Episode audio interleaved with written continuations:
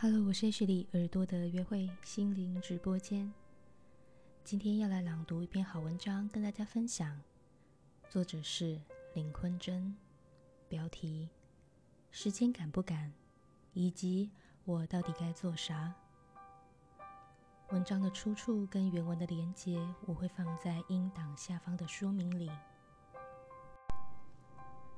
一，时间赶不赶，压力大不大？一个年轻朋友问我，那本传说中我正在写的书现在怎么样？我回说，哦，他很好，乖乖的躺在他所在的地方，很安全。他的成长需要时间。我希望他的发育很足月，不要太早出来。我不催他，你也不要催哦。对我这种写写停停、心情宽松、十分自在的状态，他很羡慕。你都不会压迫自己吗？潜台词是：做人不积极进取一点，这样好吗？接着他开始说他的纠结。那当然是关于现实的骨感与残酷，以及遥远但非常丰满的梦想在远方呼唤他，是他的动力来源。我还来不及回以礼貌侍妾的慰藉，他说：“啊，我要回去专心赶稿了。”赖上面他的编辑在问候他。这位新锐作家朋友，脸书上非常励志。偶尔也戏谑地写些被编辑催稿的情节，有一种厌世型鸡汤的味道。年轻人啊，真的蛮努力的，加油哦！二，不与时间为敌，而与时间为友。时间不是我的敌人，在我这个年纪时，慢慢由此觉悟。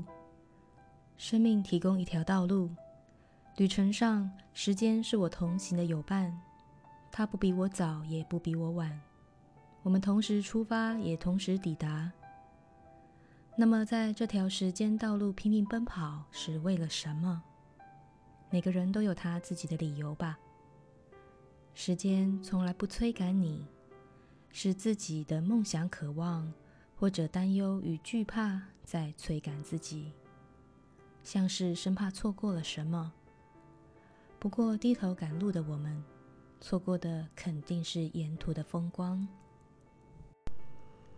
三，静下心来想清楚，不要陷入穷与忙的稀缺陷阱。不过，我也只是站着说话不腰疼。在我离开学校稳定的教职，出来做自由工作者的年代，也有好长一段时间陷入生存焦虑里，什么课都接，哪有兼职？代课或资商中心值班接案就上，什么主题只要沾上边的我都想接，持续有收入很重要。到了近期，想清楚了生存、生活与生命三者的关系，才稍微缓解这种焦虑。要细致盘算此后余生所需的费用，我称之为算好自己的地板。几年前，在台东的信念课程里，有一个单元，量化计算自己生命所需的地板和天花板。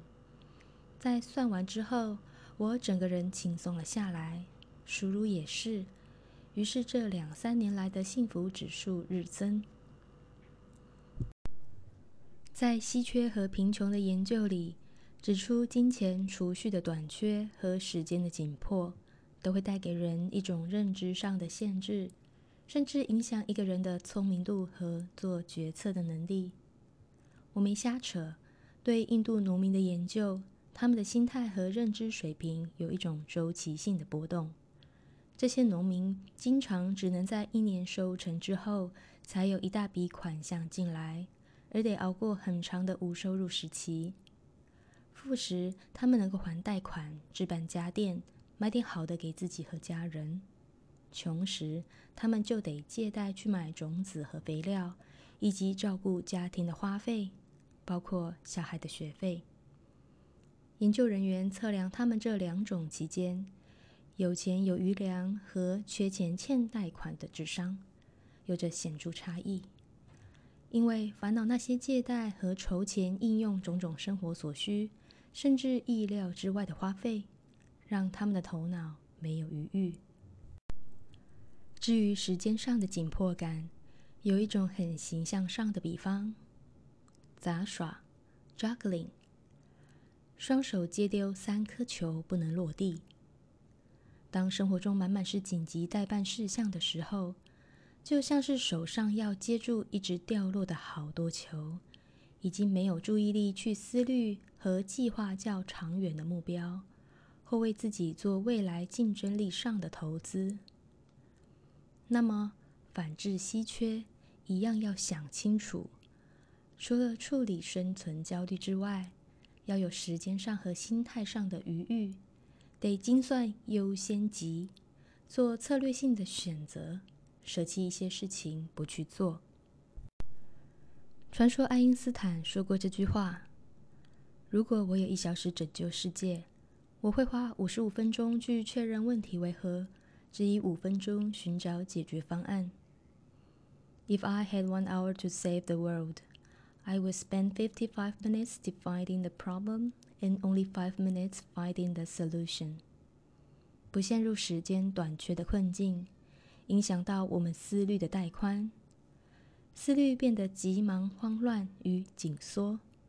另一个比方就是管窥效应，看不见未来，也看不见大局。学习做一个长期思考者，像曾经的世界首富巴菲特，以及现在世界首富亚马逊的贝佐斯。哦，首富换人了，好吧。特斯拉的马斯克现在做的事情，再生能源、电动车、探索太空和计划星球移民，都是他在大学时期写下来的计划。当时他思考着整个人类社会在未来会遭遇到什么问题，而他能在其中扮演什么样的助力角色。四，大量实验。快速试错，从实践中找到方向。重要的是建立系统，而非追求成功。之前有一篇想清楚量化模型思考人生的文，这一篇有一些关联。这里不只是提想清楚，而是要搞清楚、弄清楚。这是触觉动词。需要动手操作、亲身实证，才能有真正的清楚。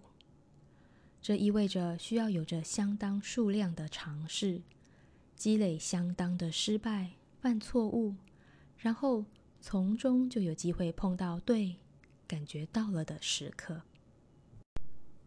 就跟创业者要刻意去积累有效的失败，先用小成本事物，而且要快速大量的事物。这也是史丹佛人生设计课的概念。书上提到，设计你的人生有几个步骤，其中小成本的实验和事物是重要的一环。做实验而非做成功，建立系统而非达成目标。戴布特漫画的作者 Scott Adams 说：“重要的是建立系统，而非追求成功。”他说：“持续写文章、想主题化漫画，都在持续积累的建立一个系统。不要受到某一篇文章的成功好坏而影响心情，但要注意回馈来据以修正。把重心放在长远的系统建立，而不是一个短期目标的成功。”他在正职工作之余，每天早起。固定在上班前用一段时间写文章和画漫画，如是数年。女友问他为何要这样累，去做一些当时还看不到成果的事情。他回答了上面那些话。他正在建立一个系统，直到这个系统牢固不可摧为止。后来事实证明了他是对的，建立一个书写的系统。而非写好一篇文章。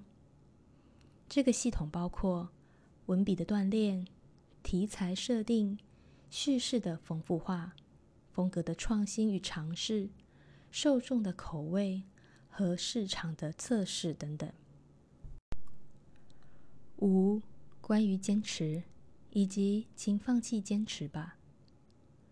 这故事是《享受吧一个人的旅行》，另名《美食、祈祷和恋爱》（Eat, Pray, Love） 的作者 Elizabeth Gilbert 说的，写在他的书《Big Magic: Creative Living Beyond Fear》上。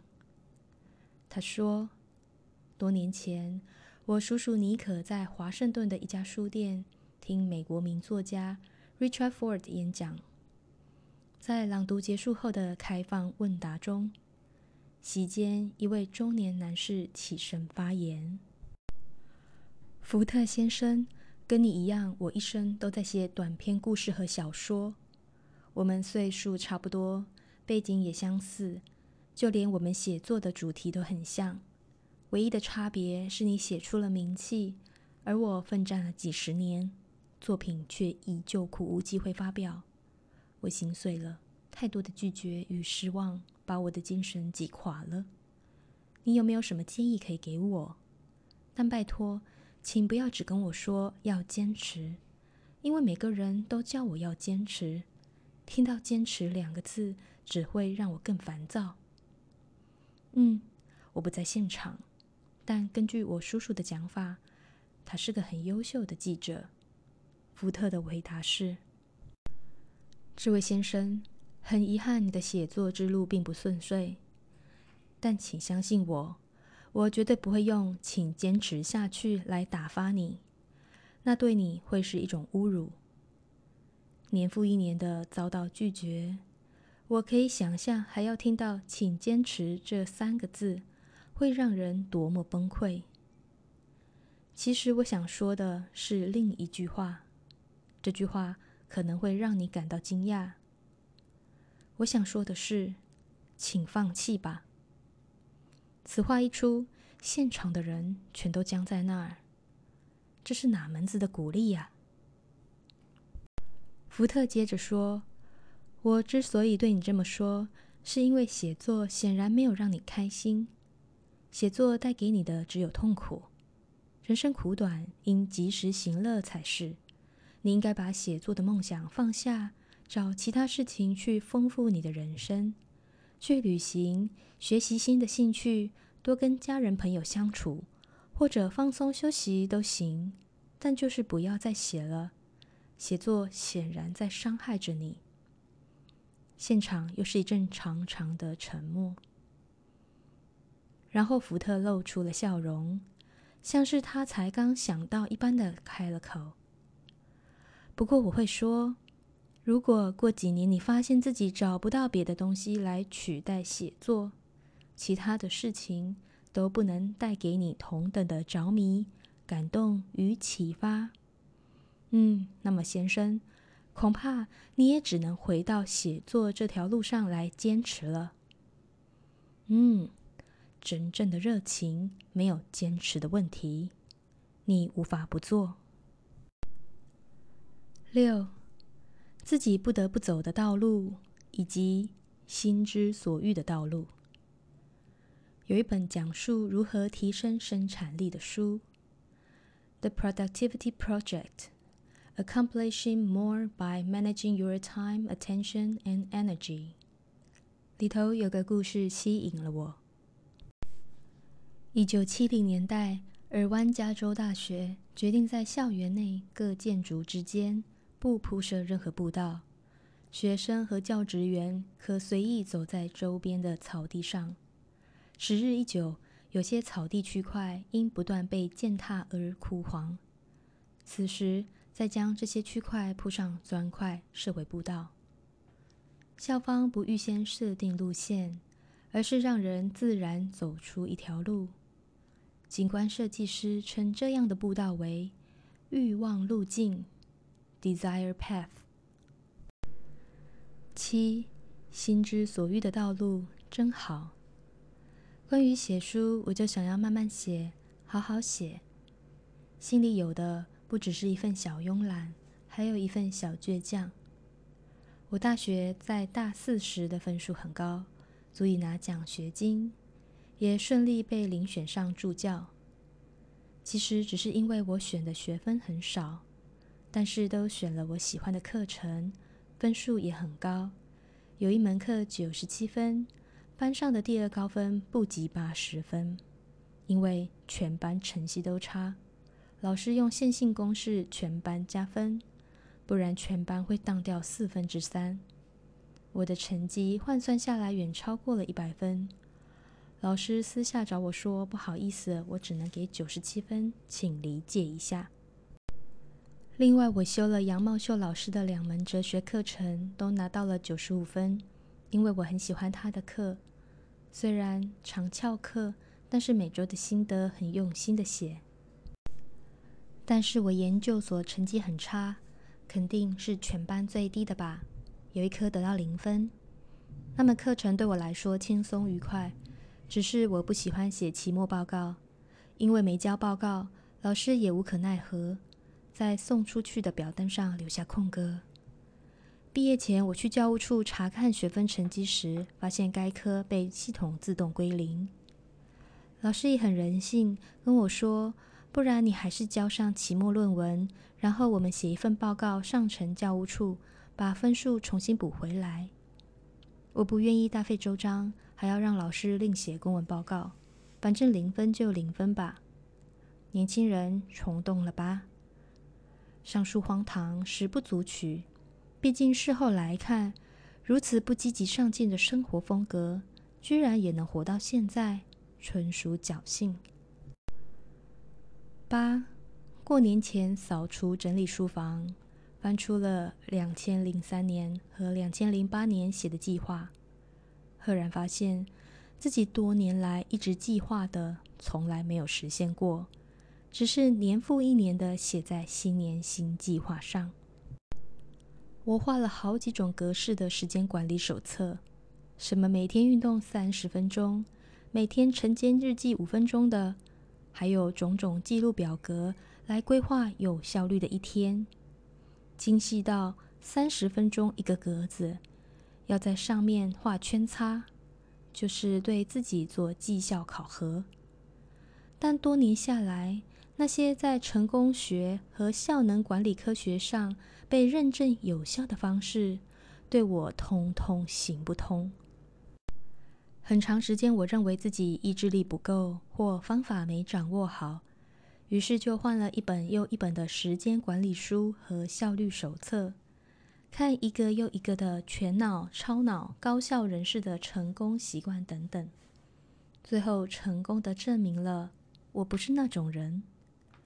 但反观一些自己没有列出的计划，一些自己并非为了更成功、更好而去从事的爱好与活动，反而日积月累的增长成一个样貌，也形塑了我。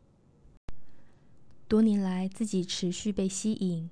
自然会去做不必用意志力来自我管理和设定目标的活动，像是看看书、写写文章、思考和实验新的催眠或 NLP 技术与活动，也不断慢慢的改进和优化了我的教学和训练模式。话说前几天跟熟如去某工作坊一天，很棒的外国老师，很好的活动。但回来后跟熟如讨论，我说。是很赞，那个取向也很有道理，但对我来说没有经验的感受，我应该不会持续的跟进与深入。最早让我惊艳的是 NLP，上了一堂课之后我就上瘾了，追各种可以上的课，买各种可以买到的书，任何机会都拿来实验刚学到的 NLP 技术。再来当然是催眠，家里有几百本催眠书，不错过能找到的影片，甚至当真的研究起电影里虚构的桥段。再后来惊艳的是身体取向创伤疗愈，以及哈科米，也是一次工作坊之后，我就心心念念，主动去找能找到的材料，甚至去看原文。第一时间报名全部的课程，并且会在实务工作中积累实验。这些都不需要努力，我自然喜欢，自然想要。对你热爱的事物，不需动用到意志力和自我管理，或者用力挤出百分百的努力。回顾我自己走过的道路，我天然的被一些东西吸引，而沉浸其中的经验就是最大的酬赏。我也自然的无法在另外一些应该要做、要让自己成功的道路上坚持努力下去。这条人生路任性随性，或者说心之所欲的道路，走到现在，我也不想改变了。在这蔓草丛生、地形蜿蜒的大地上，我就不想走那些铺设完美的行道大路，走着自己的旅基，直至今日。沿途风光还是挺好的。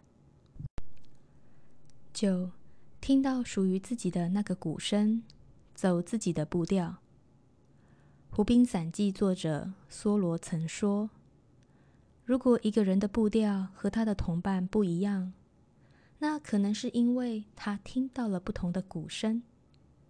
还没听到自己的鼓声，请静下来慢慢听，不要急。”也不忙着赶路。十，你当像鸟飞往你的山。今天的分享就到这边。如果你对文章有一些心得看法，想要跟我分享，欢迎到脸书下面留言。谢谢你，我们下次见。